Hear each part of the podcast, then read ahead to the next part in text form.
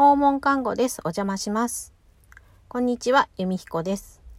今回の配信は、ある訪問看護師さんとご利用者さんの活動を応援したいと思いまして、えー、まずはその看護師さんとご利用者さんに、えー、オファーをさせていただきました。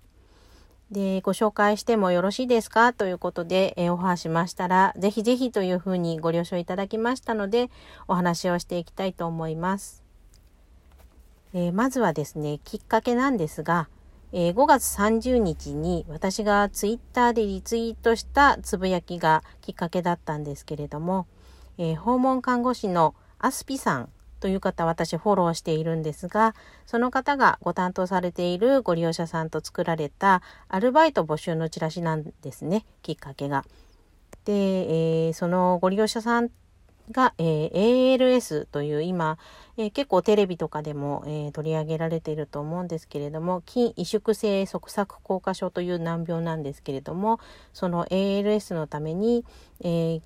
気管切開を今した状態で人工呼吸器で呼吸補助をしていてで、えーと、ご飯も飲み込めないので栄養補助のために胃ろうを増設されている方ということで、えー、現在は奥様が介護されているそうなんですけれども奥様だけでは介護の負担も大きいし訪問サービスでは時間が限られてしまうということでアルバイトで日常生活のサポートをしてくれる方を募集したいというふうなチラシでした。でご利用者さんとアスピさんが言葉を丁寧に選んでチラシを作られたそうです。チラシの内容を、えー、かいつまんでご紹介したいと思います。えー、まず、えー、アルバイト募集とあります、えー、詳細の内容なんですけれども、えお給料、あとは、え応募条件、えあと訪問先、え勤務時間、曜日についてまずは書いてあります。えあと、ケアの内容としては、日常生活のお手伝いで、えケアの時間以外は別室で待機が可能ですということが書いてあります。で、えー、技術に自信がなくても、えー、初心者歓迎、えー、現役の訪問ナースが、えケアに先立ちケアの仕方を教えてくれるということが書いてあります。あとはお問い合わせ先ですね。あのな、えケアサービスという会社の、え名前が書いてあります。で、え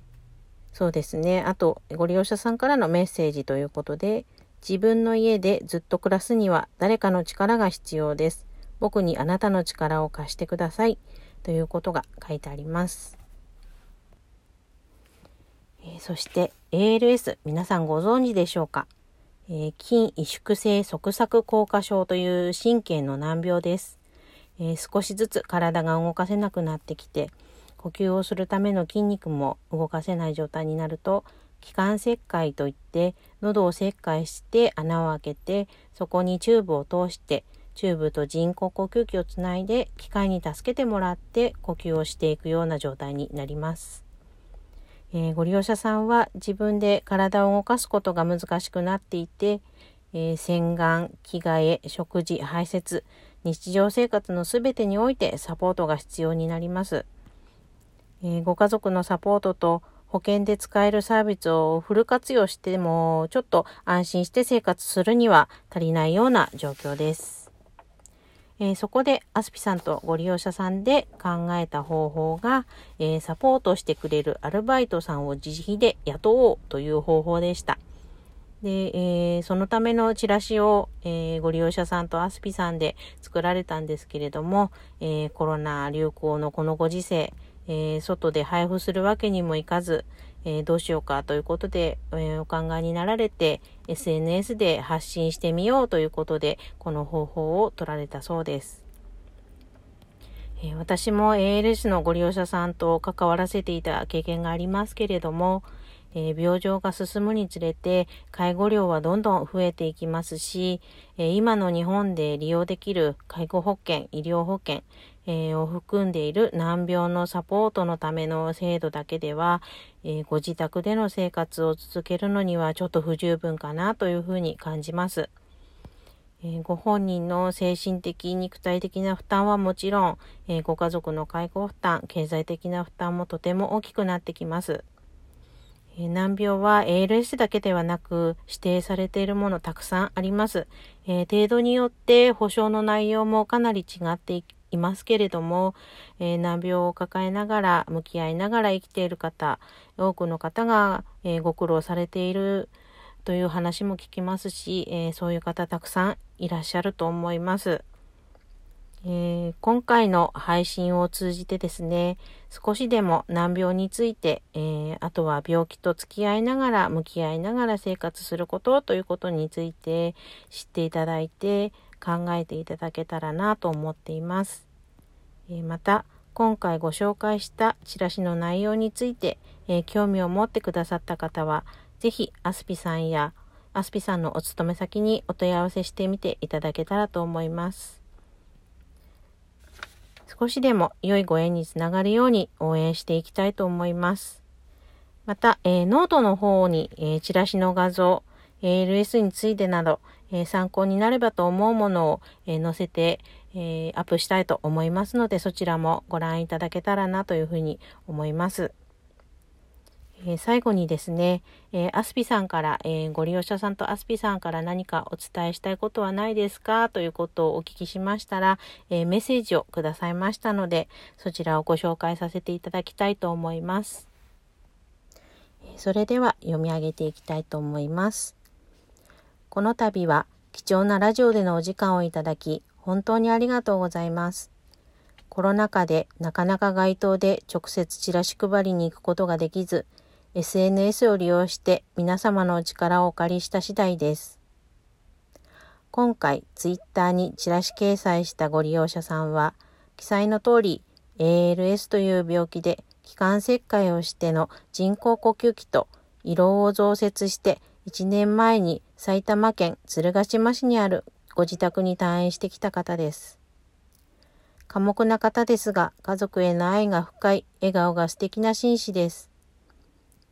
奥様がメインで介護をしていますが、お二人とも定年後であり、今後はさらに老老介護となることが予測されます。